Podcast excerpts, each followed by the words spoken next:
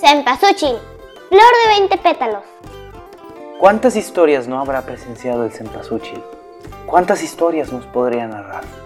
Bienvenidos a este ciclo de lecturas dramatizadas. Cuentos de Cempasúchil desde el más allá. Esta historia ocurrió en Tempoal, Veracruz, un lugar en donde se celebra Chantolo, palabra en náhuatl que significa abundancia de todos los santos. En Tempoal, como sucede en muchos rincones de México, desde el 30 de octubre comienzan los preparativos para la visita de las ánimas en el Día de Muertos. Se arman altares en los barrios y la gente ensaya un baile tradicional conocido como la comparsa. Acompañados por un trío que toca zonas tradicionales, la comparsa tiene lugar del 1 al 3 de noviembre. Los bailarines usan máscaras para no ser reconocidos por la muerte, que deambula entre los danzantes. Las máscaras más populares entre los que danzan son las del diablo, hombres viejos, mujeres embarazadas y calaveras.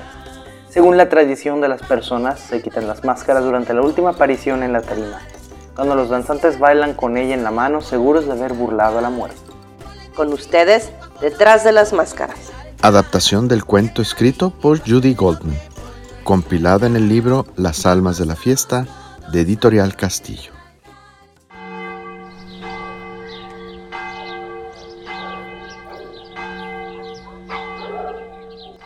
La mañana de ese 30 de octubre apenas clareaba en Tempoal. Era un amanecer despejado y agradable, y en la colina se divisaba una sombra que bajaba a buen paso. Es la sombra de un hombre de edad avanzada, que porta un sombrero de paja.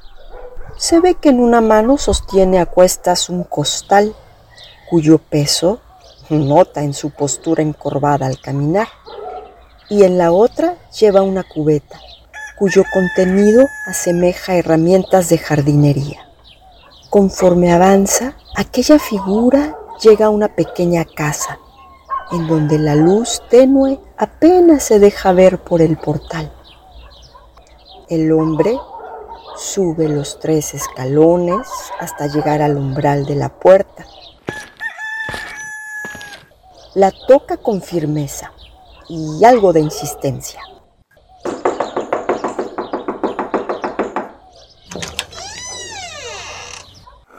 Papá, ¿qué haces aquí tan temprano? Todavía ni sale el sol. ¿Qué hago aquí, Octavio? Mijo, ya es hora de irnos. Y tú sigues con las sábanas pegadas. Papá, si todavía ni sale el sol. Pues por eso, muchacho. No quiero estar al rayo limpiando las tumbas. Anda, anda. A quitar las lagañas mientras alisto la escoba, las flores y los botes que harán de florero. Anda, anda. Papá, es domingo. Adela y los niños todavía están dormidos. Yo no, papi, yo ya estoy lista. Eso, mijita. Tú sí estás chiras. Buenos días, abuelo. ¿Ya nos vamos al panteón? Pero Elenita, si ni siquiera he desayunado. Te equivocas, papá. Me levanté al canto del gallo, me di un remojón de cara y bajé por un poco de champurrado y un tamal. De esos que doña Juana preparó con mi mamá ayer para la ofrenda. ¿Y calentaste de más? Sí, abuelo, ya hice el itacate. Mira. Esa es mi hija. Papá, ¿podemos adelantarnos el abuelo y yo? Mi mamá y mis hermanos siguen en el quinto sueño. Es muy temprano, mijita. ¿Por qué no comen aquí y después se van? No, no, Octavio, ya te volviste re Pa, la niña. Re urbano, urbano. Pues ya no sé ni lo que digo. Nomás quieres descansar en las sábanas el fin de semana. Hoy es día de trabajo, mijito. Antes de que lleguen las visitas. Solo es una vez al año, mijo. Sí, papá. El abuelo tiene razón. Más tarde arrecia el sol. Deja que nos vayamos adelantando. Ya ustedes nos alcanzan cuando estén listos, ¿sí? Sí, papá. Sí, papá. Ash con los dos, son renecios y un blando con esos ojitos y sus vocecitas dulces. ¿Cómo puede decirles uno que no? Vayan yendo, pues. Ahorita puro Adela y a los niños. Los vemos en el panteón. Sí, gracias, papi. Ya estuvo, mijita. Vámonos al panteón. Tráete la escoba y la escobetilla. Ah, Y déjenme la flor y los botes para que no carguen. Yo los llevo más adelante con la comida y lo demás de las ofrendas. Así fue como Elena y don Flavio se enfilaron hacia el camposanto, acompañados por el canto de los gallos y la brisa de la aurora. Cuando llegaron al panteón, este ya estaba lleno de gente. Caminaron entre las tumbas saludando a conocidos y amigos que ya estaban metidos en las labores de limpieza de las lápidas de sus seres queridos.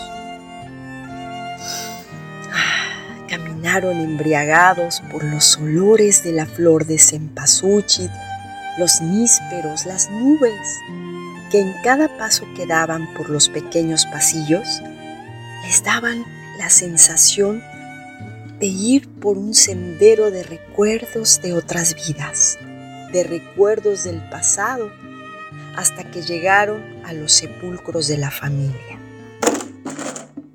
Ya llegamos, mijita. Santigua Telenita. En nombre del Padre, del Hijo y del Espíritu Santo. Amén. Hola, mi Juana. Te extraño harto, mi tesoro. Ya no hay quien me haga caldo de gallina como tú me lo hacías. Hola, ma. Ya está listo tu champurrado de pinole, mi viejita linda. ¿Qué tal el cielo, mi viejo gruñón? Antes de que me regañes, déjame contarte que la parcela está mejor este año.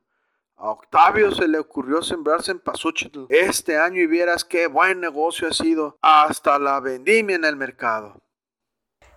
Mientras don Flavio le hablaba con nostalgia a todos los parientes que se habían adelantado, hmm, Elena, recorría con la mirada cada una de las tumbas de aquellos que pudo conocer, pero también sus ancestros a quien no había tenido el gusto, pero ella sabía que cada uno de ellos había sido importante para que ella existiera en esta vida.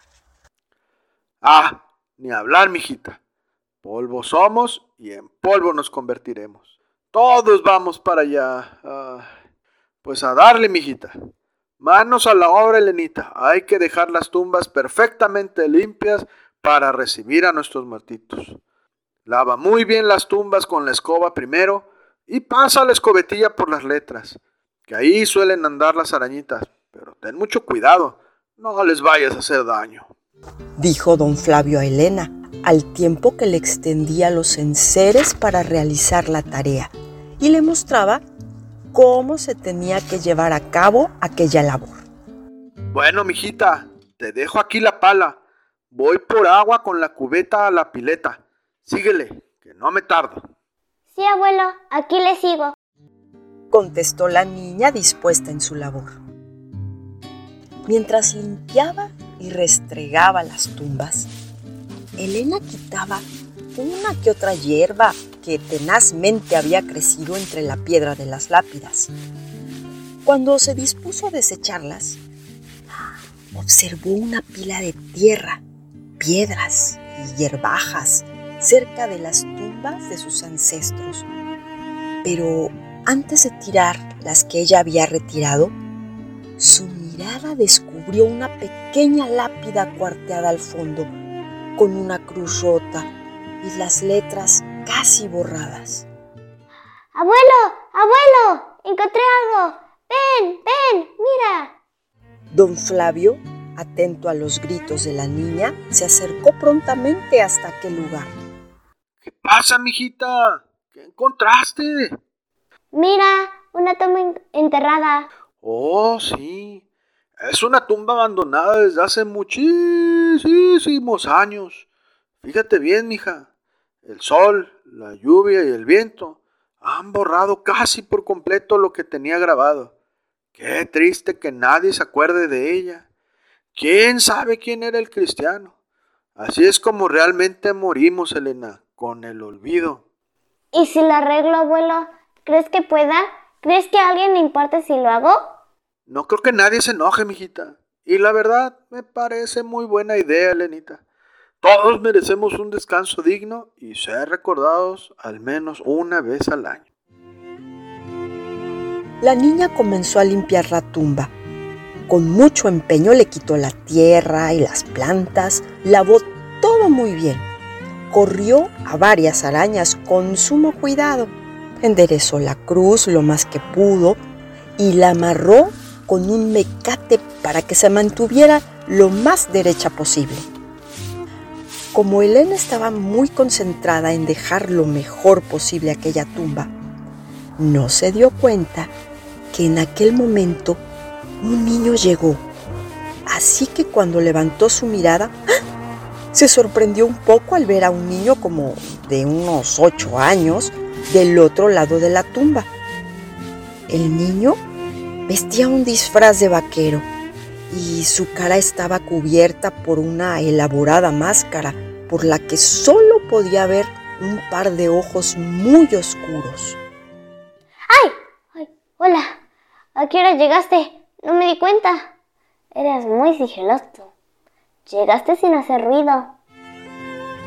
Aquel niño solo le respondió con un ademán, hm, encogiendo los hombros como un signo de, ah, yo qué sé.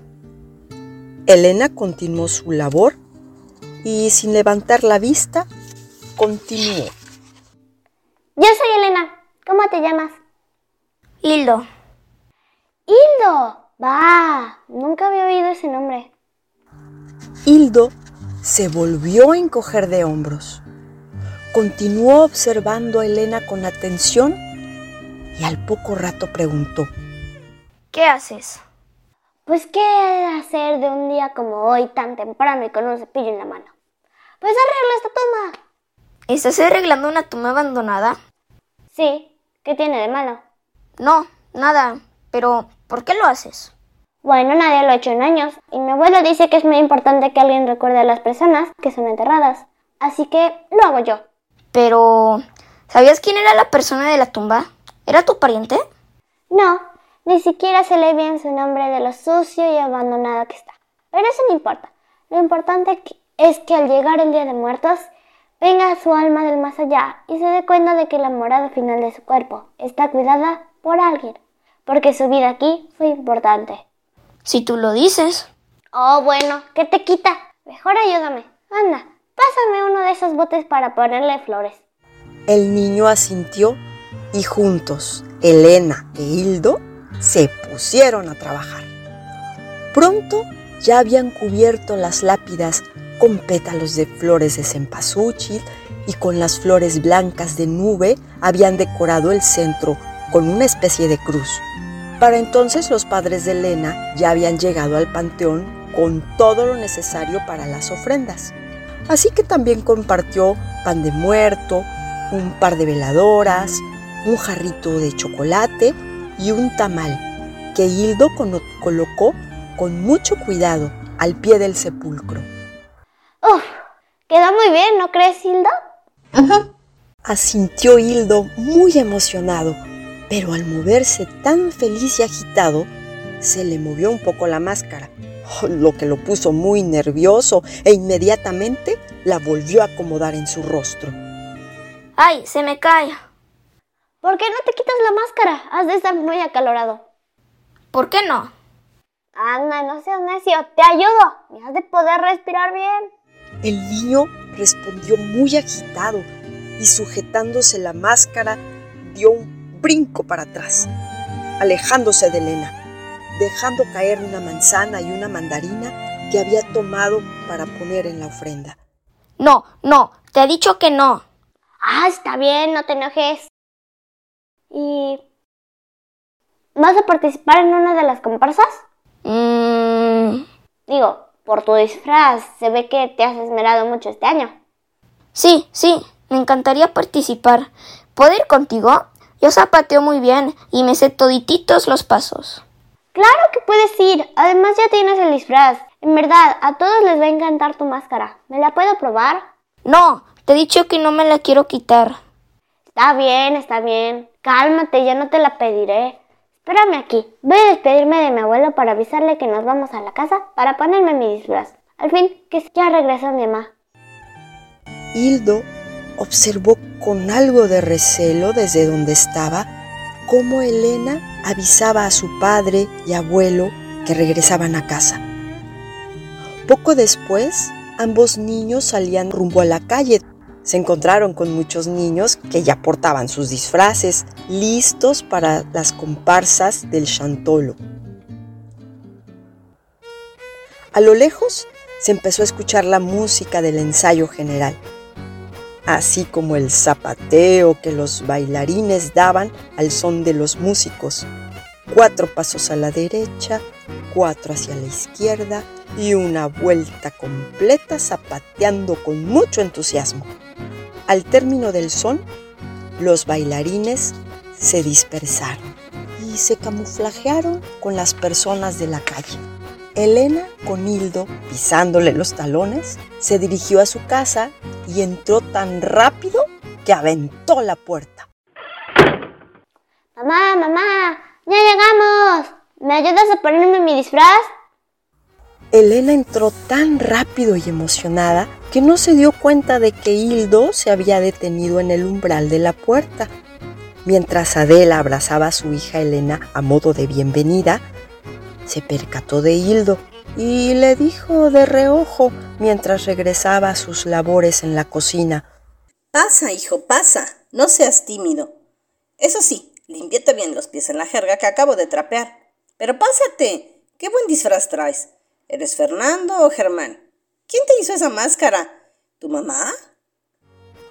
El niño negó con la cabeza mientras Elena, que regresaba con su disfraz en las manos, soltaba una carcajada. ni uno ni otro, mamá. Es Hildo, un nuevo amigo. ¿Perdón que su disfraz está genial? Oh, vaya. Perdón. Mucho gusto en conocerte, Hildo. Siento, Hildo. No tardo nada en ponerme mi disfraz. Vamos, mamá. Sin decir nada, Hildo pasó con un poco de reservas. Se limpió los pies en la jerga de la entrada y con sigilo entró a la sala. Se acomodó en la orilla de un sillón. Puso sus pies muy juntitos y sus manos en el regazo de sus piernas, tan quietecito como una estatua de San Juan. Mientras Elena, una vez en su recámara, le susurró a su mamá. Creo que él no es muy serio y demasiado tímido. No se quita la máscara ni de chiste. ¿Qué será, ama? ¿Que tiene los dientes chuecos o las orejas muy grandes? Elena, no digas eso. Uno no sabe lo que los demás cargan. Sea amable, por favor. Oh, yo nada más decía, ma. Sí, Elena, pero mientras no sepamos, mejor no le insistas. Respétalo. Sus razones ha de tener. Anda, mete ya la cabeza. Ya termina de vestirte, no lo hagas esperar. Apúrate. No te olvides de la máscara, ten. Anda, anda, que la comparsa ya va a empezar. ¡Ay, mamá! Cuidado con mi cabeza. Unos minutos más tarde, Elena e Hildo se unían al grupo del barrio. Al son de Flor de Muertos, se dejaron guiar por un vaquero con máscara de diablo, quien pidió que marcharan y zapatearan de casa en casa al unísono por todo el barrio hasta el oscurecer. Cuando llegaron a la plaza central de Tempoal, subieron a la larga tarima del escenario, golpeando muy fuerte con los tacones de sus zapatos. Traca, taca, taca, Bailaron cuatro pasos a la derecha, cuatro a la izquierda y una vuelta completa dieron repitiéndolo hasta llegar al extremo final, en donde se despidieron del público con algarabía y pues festejaban su danzar. Al final, los amigos regresaron a casa felices, charlando de la experiencia recién vivida. ¡Qué bien zapateaste, Tildo! comentó Elena mientras se retiraba la máscara. Según mi abuelo Flavio, en este momento es cuando podemos quitarnos la máscara sin peligro de que nos encuentre la muerte. ¿Te ayudo con la tuya? ¡No! Respondió el niño con desesperación mientras se alejaba corriendo a todo motor. ¡Espera! ¡Espera, Hilo! No te quería asustar. Sin pensarlo dos veces, Elena siguió a su amigo por las calles vacías. Iba tan concentrada por no perderlo de vista que no se dio cuenta a dónde se dirigía. De pronto lo vio entrar al panteón y con un poco de reservas lo buscó entre las tumbas iluminadas y acompañadas por las personas que las velaban, hasta que de pronto lo encontró jadeando, con la espalda recargada en la pequeña lápida que había limpiado con tanto cuidado horas atrás. Elena se arrodilló frente a él. ¿Por qué corriste? ¿Es que te da pena algo? No te preocupes, yo soy tu amiga y no dejaré que nadie se burle de ti, aunque tengo los dientes chuecos en las orejas grandes. Fue entonces cuando con manos temblorosas, Hildo al fin dejó caer su máscara. En ese momento, la piel ¡ah! se le erizó a Elena. No supo qué decir. Frente a ella había un niño de cabeza transparente y ojos muy oscuros, sin fondo. Asustada, se puso de pie y, trastabillando, dio unos pasos hacia atrás, tropezándose con las tumbas de sus familiares. Hildo entonces le estiró la mano y le exclamó, No, Elena, no tengas miedo, no me tengas miedo, por favor. Pero, pero si eres... No te haré daño, Elena. Pero si eres su fantasma. Es por eso por lo que no me quito la máscara. Perdóname. Debía haberme ido después de alegrar mi tumba. Pero aguanté las ganas de participar de nuevo en la comparsa cuando me invitaste. Eh, eh, entonces, ¿a qué vienes? Ay, Elena, tú ya sabes, vengo cada año para ver si alguien me recuerda. Morí muy niño y mi familia sintió tanto que se fue del pueblo hace mucho. Jamás regresó. ¿Y esperas que regresen o cómo? No, Elena, esa esperanza ya la perdí. Pero estos días son especiales. Los muertos podemos andar disfrazados entre vivos. Yo siempre me quedo muy cerca de mi tumba, por si alguien viene a visitarme. ¿Y eres el único que busca a alguien que lo recuerde? No, mira, mira bien, hacia aquellos árboles. Elena agudizó la mirada ante la oscuridad y penumbra y apenas perceptibles entre la tiniebla, pudo vislumbrar algunas sombras que deambulaban entre ellos. A, Elena se le enchinaron los vellitos y sintió un escalofrío recorrerle por la nuca. Pero recordó lo que su abuelo le contaba de esos días de muerto. Así que respiró profundo para tranquilizarse. Y cuando ya lo lograba, de pronto vio una alta y delgada silueta que se acercaba a Hildo. Aquella silueta con tranquilidad tomó la mano del niño y le ayudó a ponerse de pie, diciéndole, Ven, Hermenegildo, ven mi niño, dijo con voz apacible. Ya es hora de regresar. Hildo hizo caso a la figura sin chistar y caminó a su lado rumbo a aquellos árboles, no sin antes voltear a ver a su amiga. Adiós, Elena. Muchas gracias. Adiós, Hildo. Nos vemos el próximo año. De la mano de la muerte y acompañado por las tenues figuras de los olvidados, Elena contempló como Hildo se perdió en la oscuridad del panteón. Te prometo que arreglaré el resto de las tumbas que están abandonadas.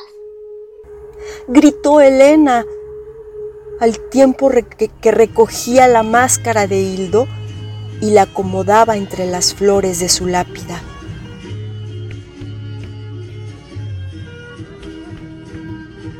Año tras año, Elena continuó arreglando la tumba de Hildo quien puntualmente regresaba a ayudar a su amiga a limpiar esa y otras tumbas descuidadas.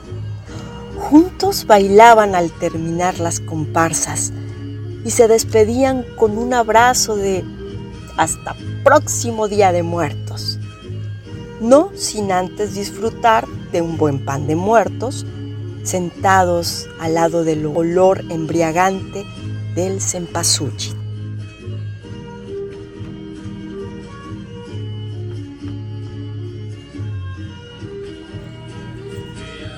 Cempasúchil. Cuentos del más allá. Día de Muertos 2022.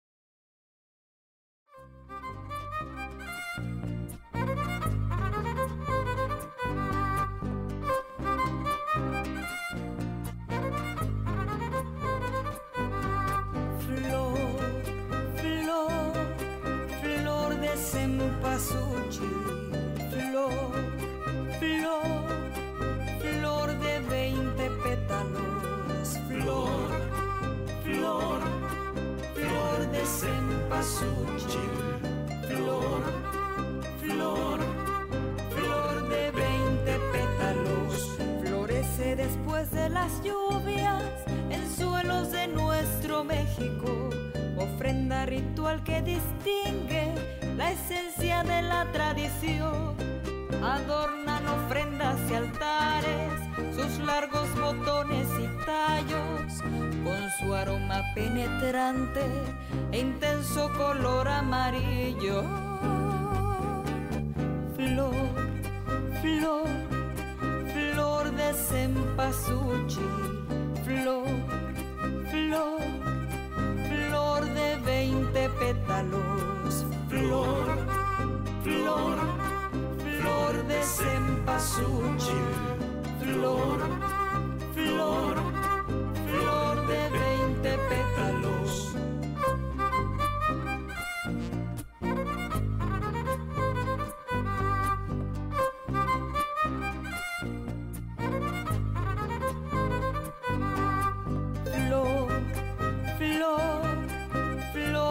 cempasúchil, flor, flor, flor de veinte pétalos, flor, flor, flor de cempasúchil, flor, flor, flor de veinte pétalos. Deleitan mucho a la vista, formando bellos collares que son bienaventuranzas en